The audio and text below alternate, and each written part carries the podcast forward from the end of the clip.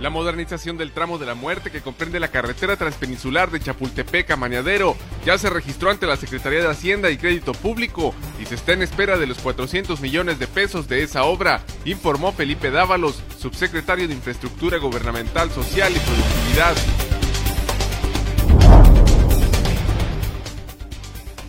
Ante la posible aprobación express de las obras y acciones del ramo 33 correspondientes al 2020, el regidor Raúl Vera Gutiérrez solicitó que se sigan todas las formalidades para la aplicación de ese recurso, destinado a las comunidades con mayor marginación social.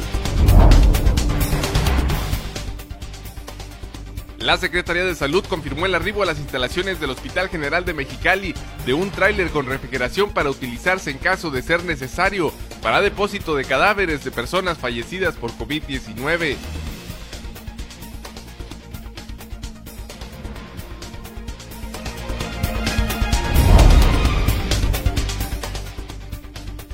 El gobernador de Baja California, Jaime Bonilla Valdés, se ubicó en el lugar número 15 de los 32 gobernadores del país por su actuación contra la pandemia del COVID-19, de acuerdo a una encuesta nacional realizada por la empresa Caudae.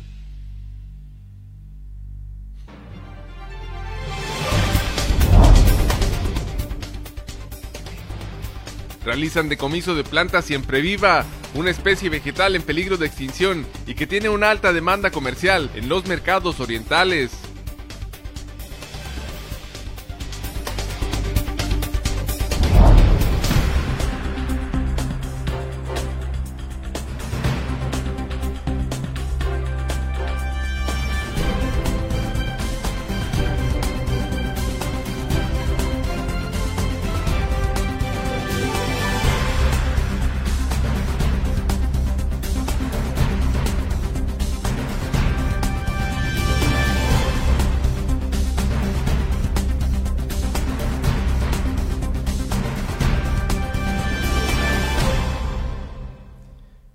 Bienvenidos a Zona Periodística de este miércoles 20 de mayo de 2020. Este noticiario es una coproducción del periódico El Vigía y en La Mira TV. Y mientras las autoridades sanitarias reportan que se registró un descenso en el número de contagios en Tijuana, la incidencia de contagiados por COVID-19 en Mexicali y Ensenada registró un repunte. El reporte con nuestros compañeros de la jornada Baja California curva de contagios de coronavirus en Tijuana registró una baja progresiva, así lo informó el secretario de Salud Alonso Pérez Rico, y aseveró que aunque son noticias favorables, en el resto de los municipios de Mexicali, Ensenada, Tecate, Playas de Rosarito, así como en el poblado de San Quintín y Vicente Guerrero, continúa la alza los contagios del virus, por lo que pidió a la ciudadanía no bajar la guardia, pues son días estratégicos para que la pandemia del coronavirus disminuya en Baja California. Nos decían, inicié síntomas en estos días y empiezan a presentar la enfermedad en este finales de abril, principios de mayo que es cuando más pacientes eh, tuvimos. Esta es nuestra curva epidémica en Baja California. Esto que nos refleja, pues que vamos cada vez en un descenso progresivo en, relación al número de casos en todo el territorio. Vamos a ahora vamos a segmentarlo por ciudad. Tijuana tiene una gran cantidad de, población. Aquí son cerca de 9 mil pacientes sospechosos desde que inició nuestra pandemia hasta el día de hoy, con un pico del 21 de abril en relación al número de sospechosos y otro pico el primero de mayo.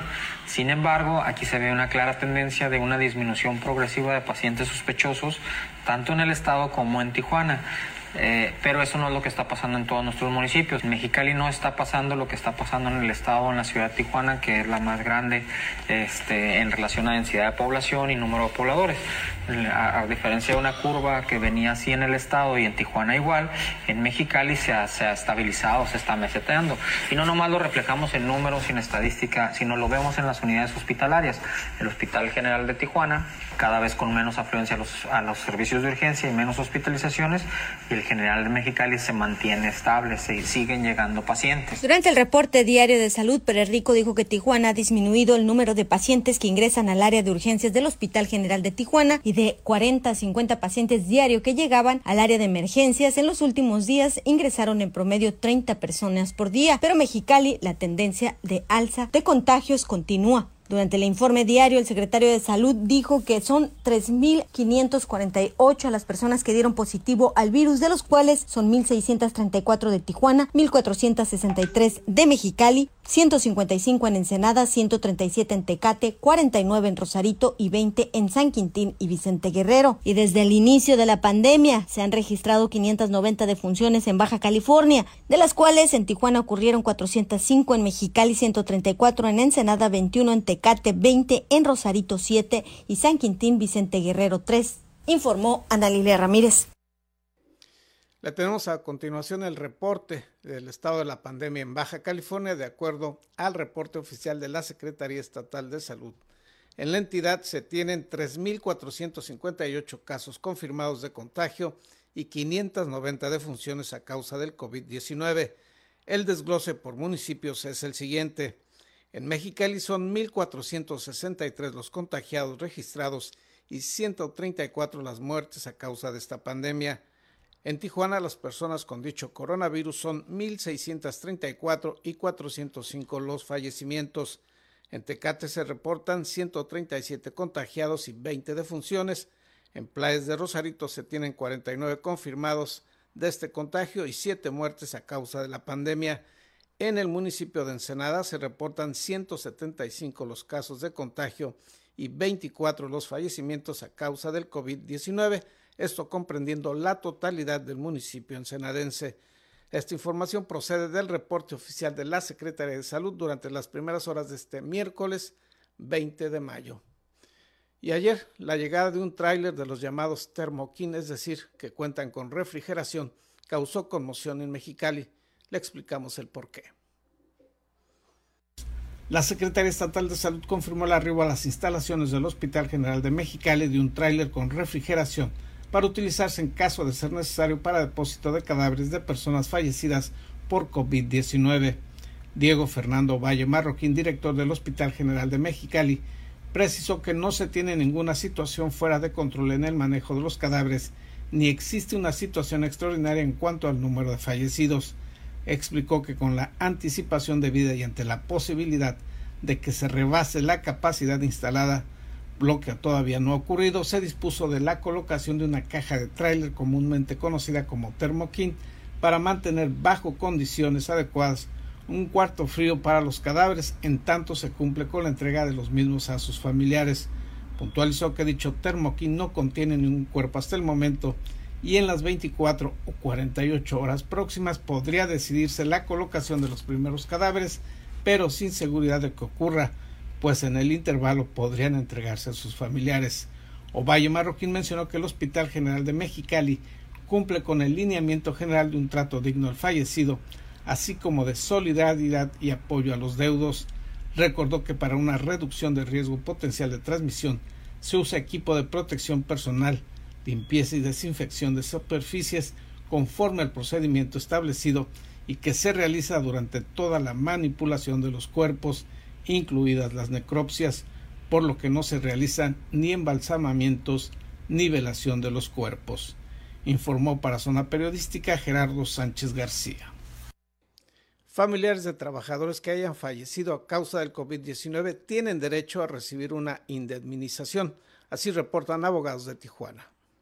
Familiares de las víctimas mortales de coronavirus que hayan trabajado en la industria maquiladora y se les haya negado confinamiento o atención médica tienen derecho a demandar una indemnización económica, así lo indicó Carlos Atilano Peña, miembro del Colegio de Abogados en Tijuana. Creo que es importante que la gente denuncie, primero porque la salud es un derecho humano universal que está garantizado en nuestra Carta Magna y que a la vez es o constituye una obligación para el Estado mexicano, llámese Federación, Estado, Municipio.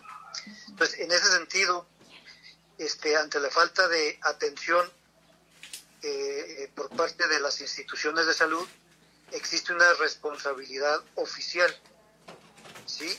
Que tiende a obligar al Estado a una indemnización eh, pecuniaria y también al daño moral que se le haya causado a la familia, ¿no? Pues yo creo que sí sería interesante explorar esa posibilidad porque bueno, este eh, el coronavirus no se va a ir en poco tiempo, ¿no? Y seguramente se habrá se estarán replicando casos como los que me mencionas de gente que ha quedado sin atención.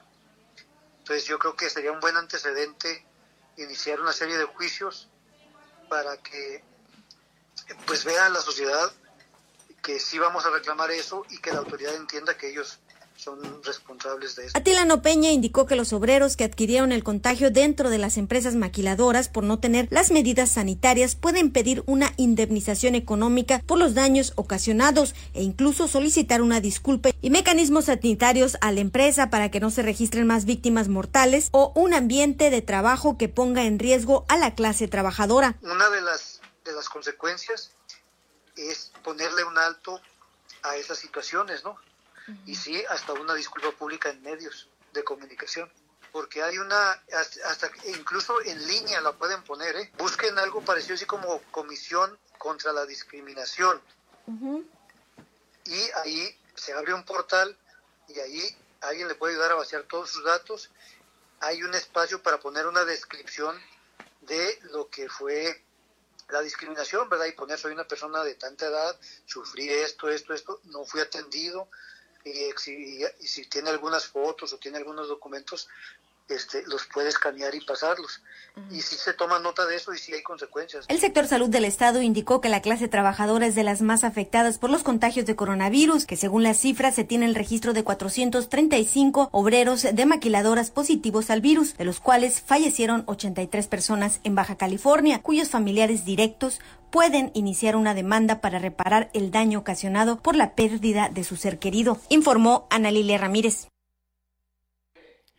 Pide el secretario de Salud Alonso Pérez Rico reforzar a los baja californianos los cuidados preventivos del contagio del COVID-19, particularmente con las mujeres embarazadas. Las mujeres embarazadas son especialmente vulnerables si contraen COVID-19. Así lo informó la mañana de este martes el secretario de Salud, Óscar Pérez Rico. Sí, afortunadamente llevamos más de cinco mujeres embarazadas positivas para COVID, que gracias a Dios han salido adelante. Pero no queremos jugar a, que podemos sacar a todas las embarazadas. No, queremos a que nunca se infecten. Las mujeres embarazadas, por, por el simple hecho de estar embarazadas, tienen un estado de inmunocompromiso. El secretario de Salud detalló que a partir del regreso a la nueva normalidad, las mujeres embarazadas y el resto de las personas que presenten comorbilidades como diabetes, obesidad, hipertensión y adultos mayores de 60 años no podrán volver a trabajar durante el tiempo que dure el semáforo rojo. Además de que esta nueva normalidad implicará una serie de cambios a los que deberán adaptarse los trabajadores a fin de evitar contagios. Regresan a trabajar en el semáforo naranjado, en el semáforo amarillo y en el semáforo verde pero en todos los casos de todas las coloraciones regresan a la nueva normalidad. Ya no vamos a volver a hacer lo mismo de que, ay, dame un abrazo. No, no, no, no, eso ya se acabó. ¿Por qué? Porque no tenemos cura ni vacuna, nos podemos infectar. Cuando regresen a, trabajar van a tener medidas de protección eh, laborales, eh, de industria, personales, hasta de horarios. El secretario de Salud, Oscar Pérez Rico, exhortó a la población a mantener los cuidados necesarios a fin de evitar contagios y señaló que el librar la batalla contra el COVID-19 no depende únicamente de la infraestructura hospitalaria. A todos los pacientes que llegan con COVID. Eso no significa el tener una infraestructura robusta, ventiladores, médicos, no significa que yo tenga que relajarme y salir a, a, la calle. No significa que yo pueda arriesgar a mi familia. Y si no, te pongo el ejemplo concreto de lo que está pasando en Estados Unidos. Uno de los mejores estados en relación a unidades de cuidados intensivos es el estado de Nueva York y ellos son los que tienen la más alta tasa de letalidad. Esto no tiene que ver mucho con qué tan preparado en infraestructuras tiene que ver mucho cómo estés tú como persona, tu genética, tu sistema inmune, tus comorbilidades y la área que te rodea. Para Zona Periodística, Isabel Guerrero. Este sábado, 16 de mayo, se estrenó en esta página digital en La Mira el programa La Cuarentena en Vivo. Le hablaremos de este proyecto musical, así como también de los avances de la modernización del llamado tramo de la muerte y el cateo realizado en una vivienda de este puerto donde se traficaba con la planta conocida como Siempre Viva. Los detalles al regreso de una pausa publicitaria.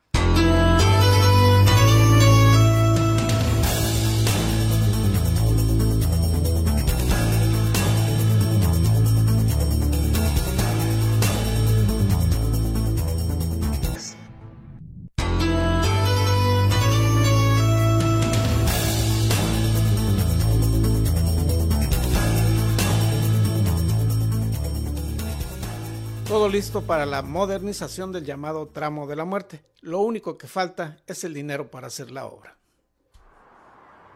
El proyecto de modernización del llamado tramo de la muerte que comprende la carretera transpeninsular de Chapultepec a Manadero ya se presentó y registró ante la Secretaría de Hacienda y está en espera de la asignación de los 400 millones de pesos correspondientes a esa obra.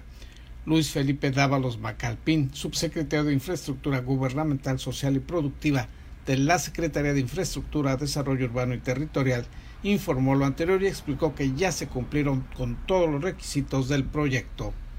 El tramo de la muerte, este, efectivamente, es un tramo que ya tiene registro en Hacienda, ¿sí? Eh, ya está registrado, ya está este, eh, pues ahora sí que nada más se está esperando el recurso. Ya, ya se tienen los proyectos, ya se tienen los mías, ya se tienen el costo-beneficio. Ya se presentaron, dijo, los estudios correspondientes de impacto ambiental y de costo-beneficio. Señaló que se trata de una obra de gran importancia para la administración estatal, ya que ha sido uno de los reclamos y peticiones más constantes por parte de la comunidad ensenadense. Es una obra de alrededor de 400, eh, arriba de 400 millones de pesos que, y es una obra insignia del gobernador Eugenio Bonilla Valdés para, este, para Ensenada, ¿no? Empezar con el tramo de la muerte, el kilómetro 15 al 21. Explicó que dicha modernización comprenderá del tramo de la carretera transpeninsular del kilómetro 15 al 21 y en cuanto se libere el recurso por parte del gobierno federal iniciará el proceso de licitación de la obra.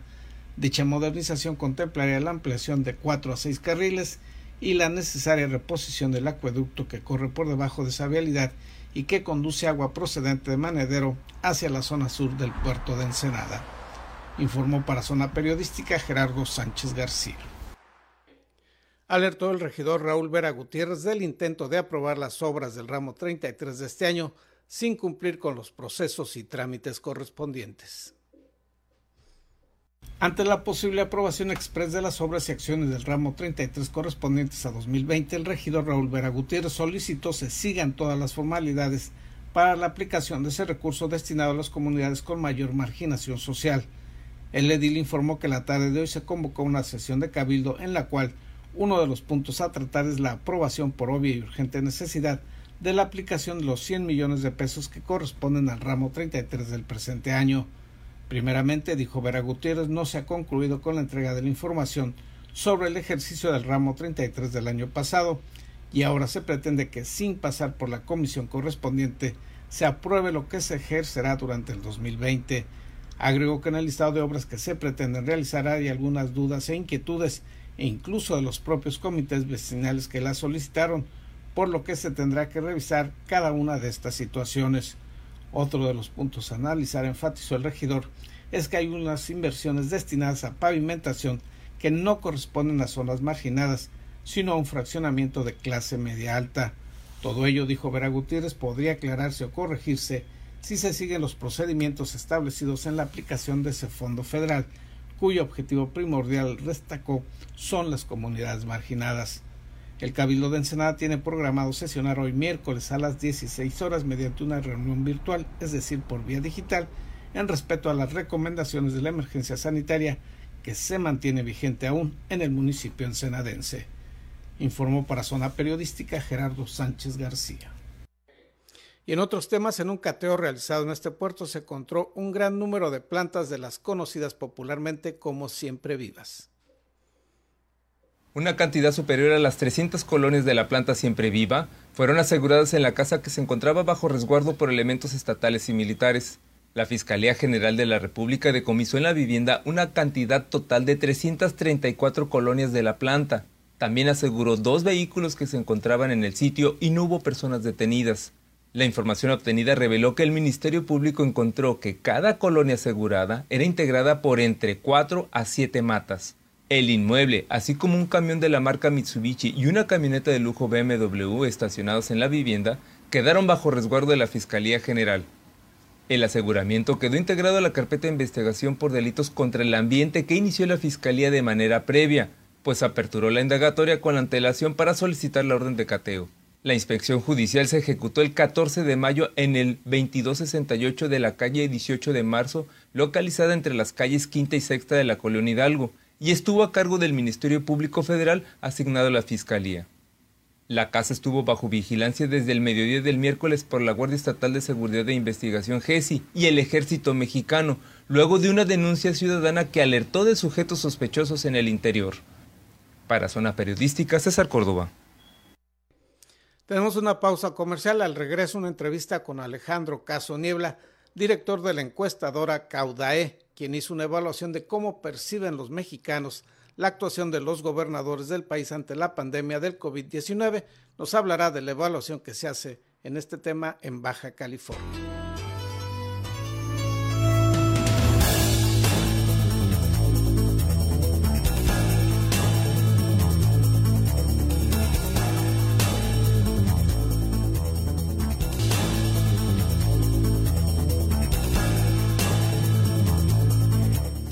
Recordamos que puedes seguir las transmisiones de este programa a través de las plataformas de YouTube, así como por Spotify. Alejandro Caso Niebla, un baja californiano que desarrolló una exitosa empresa de consultoría estratégica en la Ciudad de México, nos habla de un ejercicio de consulta en torno a cómo percibimos los mexicanos a los respectivos gobernadores en las 32 entidades del país sobre lo que han hecho o han dejado de hacer en torno a la pandemia. Habla también de manera particular del caso de Baja California.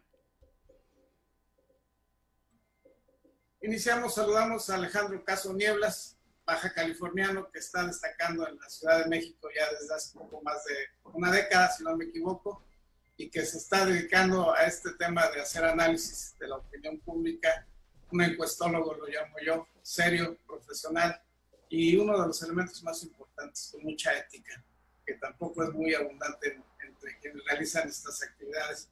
Él es el director de la empresa Caudae, si no me equivoco en la pronunciación, que se, eh, se dedica al análisis estratégico para aprobar o desaprobar decisiones de gobernantes y también de empresas que están desarrollando en el país. Alejandro, gracias por la colaboración con Zona Periodística, con el Vigía. Al contrario, muchísimas gracias, Gerardo. Un placer de verdad poder estar en contacto contigo con, toda la, gente que, te ve, que los lee, eh, pero en particular me da mucho gusto poder, eh, poder intercambiar puntos de vista contigo, que me hayas este, invitado a poder este, colaborar de una manera constante y, este, con, ustedes y poder abordar diferentes, diferentes temas. Y sí, como bien lo dices, como baja californiano, no hay nada como, como hablar con, mis paisanos, esa tierra que, que uno añora, que uno extraña y que por cuestiones este, laborales y, cuestiones de, crecimiento personal, uno toma decisiones de, emigrar acá en la, eh, ahora en la, en la Ciudad de México y haciendo, como tú bien lo dices, diferentes tipos de, estudios, diferentes tipos de trabajos que, nuestra empresa básicamente lo que se dedica es a eh, elaborar, eh, construir políticas públicas, comunicarlas y sobre todo con un tema muy importante en el cual eh, es motivo pues de esta colaboración en particular, evaluarlas. Entonces, en ese, en ese sentido es que, este, que es el trabajo que hemos venido desempeñando en, en, los últimos, pues en los últimos años, Gerardo. Este último ejercicio que realizan de conocimiento de la opinión pública sobre el tema el COVID y los gobernadores. ¿Cuál fue la pregunta base de esta eh, consulta de opinión y qué resultados se obtuvieron? ¿Cuáles fueron los tres mejores gobernadores o gobernadoras mejor posicionados? ¿Cuáles fueron los peores también posicionados ante este tema? Muchas gracias, Gerardo. Eh, ¿Qué estamos haciendo nosotros? Lo que queremos es básicamente en esta contingencia, en esta emergencia sanitaria que estamos este, teniendo, viviendo, a fin de cuentas es un tema que nos llegó a todos, eh, nos llegó a todos los países y México pues evidentemente no la excepción. No es un tema, digamos, lo que se haya generado en este país o algún problema eh, que se haya generado por alguna decisión política o alguna decisión económica errónea. Es un tema de emergencia sanitaria, una emergencia de salud. Y nosotros, al, al propósito de hacer este trabajo, este trabajo sobre la evaluación de los gobernadores y su actuación en el COVID, tiene como propósito poder, por un lado, este, conocer cuáles son aquellos gobernadores que están tomando mejores decisiones. Hay que decirlo de esta manera, en, decisiones tan complicadas y tan difíciles, en una emergencia como la que tenemos, pues se mide el temple de las autoridades, el carácter de las autoridades, la oportunidad para poder este, aplicar las medidas correspondientes en el momento adecuado. Fue así pues que diseñamos este ejercicio y la pregunta, como bien lo comentas, eh, hicimos alrededor de, hemos hecho alguna serie de preguntas, pero esta es la medular. ¿Usted aprueba o desaprueba las decisiones que su gobernador o gobernadora está tomando para prevenir los efectos del coronavirus? Nosotros hacemos un ranking, es decir, eh, eh, hacemos un ranking del 1, del primer lugar al número 32, son entre 32 entidades federativas, bueno, sumando eh, la jefatura de gobierno, la, jefa de la Ciudad de México, perdón, y así es como hacemos este ranking. En primer lugar, como bien me, preguntas, Gerardo, tenemos al gobernador de Querétaro, el gobernador Francisco Domínguez. Su aprobación es del 65% de, en este caso, los queretanos que creen que está aprobado su gobernador. Es importante también este, precisar que se pregunta eh, por cada gobernador en su estado. No es que se pregunte del gobernador de Querétaro de Nostro, es exclusivamente en su estado. En segundo lugar, tenemos, eh, y este es un tema que ha llamado la atención, tenemos a la jefa de gobierno de la Ciudad de México, Claudia Sheinbaum, con el 64.8%. Hay gente que nos ha dicho cómo la jefa de gobierno en una ciudad que está en primer lugar, digámoslo, en cuanto a, gente de contagios. y por otro lado también, pues número de muertes en lo que es la Ciudad de México y la zona metropolitana puede estar en una segunda posición. Ciertamente sí lo es, pero también es un tema poblacional.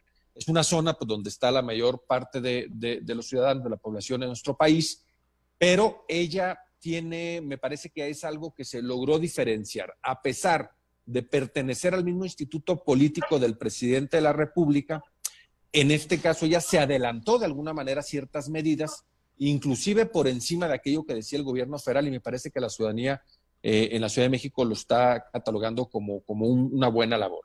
Y en tercer lugar, tenemos en el, en el, en el norte el gobernador Miguel Riquelme de Coahuila. Eh, es un gobernador que hay que decirlo así también, se adelantó a las medidas del gobierno federal y no solamente se adelantó, sino inclusive hasta con una cierta confrontación. Y no quiere decir que la confrontación ayude con el gobierno federal a, sumar o a restar. Lo que, lo que quiero decir es que toman decisiones mucho más agresivas en el buen sentido de la palabra con el propósito de proteger a sus ciudadanos y son los ciudadanos los que material de apoyo cuando hacemos este tipo de preguntas pues califican bien a su autoridad, que en este caso es el, gobernador de, de Coahuila. Esos son los tres primeros este, lugares, Gerardo. Los peor calificados, los tres. Los peor, calificados. los de la lista negra, este, los, los tres peor calificados, tenemos al gobernador Marco Mena de Tlaxcala, eh, un estado pues muy cercano a la Ciudad de México, pero es un gobernador que básicamente ha estado ausente. Es un gobernador que no quiere ni, o, ni siquiera arriesga, digamos, cierto capital político, ni a favor ni en contra. Entonces, pues para los ciudadanos es un gobernador que, pues básicamente no está tomando algún tipo de decisión que impacte en algo a los, a los ciudadanos o a sus, ciudadanos. En, en, el lugar número 32 tenemos al gobernador Cuauhtémoc Blanco de Morelos, un gobernador que este, también eh, minimizó, y yo creo que ese es el, eh, cuando los ciudadanos castigan a alguna autoridad es, y en este caso en un problema tan relevante como es el, eh, el coronavirus, el COVID-19, básicamente eh, son aquellos o aquella autoridad que minimizó, eh, que reaccionó tarde o que de alguna manera también por cálculos políticos decidieron no asumir algún tipo de, riesgo. El gobernador Cuauhtémoc Blanco de Morelos está en la posición número 30 y en la posición número, perdón, en la posición número 31 y en la posición número 30 el gobernador Miguel Barbosa de Puebla. Hay que recordar que este gobernador, cuando recién pues este, eh, eh, nos llegó a México pues el tema de COVID, el tema de coronavirus, fue los gobernadores que lo minimizaron diciendo que pues básicamente sería muy difícil que, nos, los mexicanos nos contagiáramos por un tema genético, este, eh, a los pobres no les pegaba. que a los pobres no les pegaba, en fin, este, minimizando el tema.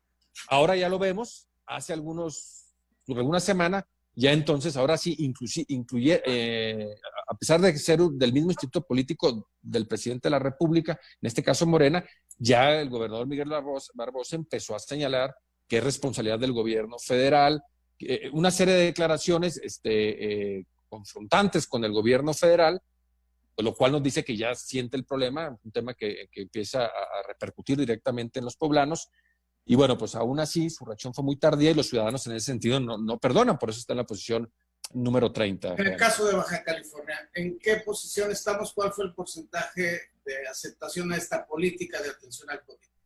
El gobernador Jaime Bonilla eh, de Baja California está, en la está a media tabla, está en la posición número 15. Eh, su porcentaje de aprobación, eh, cuando hicimos esta pregunta, fue un porcentaje del 47% números cerrados. me parece que es un gobernador que está dentro de los primeros 16 lugares. Me parece que hay que resaltarlo, es decir, eh, si bien no está en los primeros 10 lugares, bueno, eh, está en, la, tabla que nosotros le llamamos de actuación regular. Ni está en la parte baja, que son los gobernadores que están mal evaluados, ni está en la parte alta, está una parte media, una actuación regular. Los baja californianos consideran que la labor del gobernador al frente del COVID es una actuación eh, regular. entonces habría que estar muy al pendiente de las siguientes evaluaciones considerando en este caso que Tijuana y Mexicali son dos de las ciudades más contagiadas del país, esta evaluación de este 47%, ¿qué valor tiene?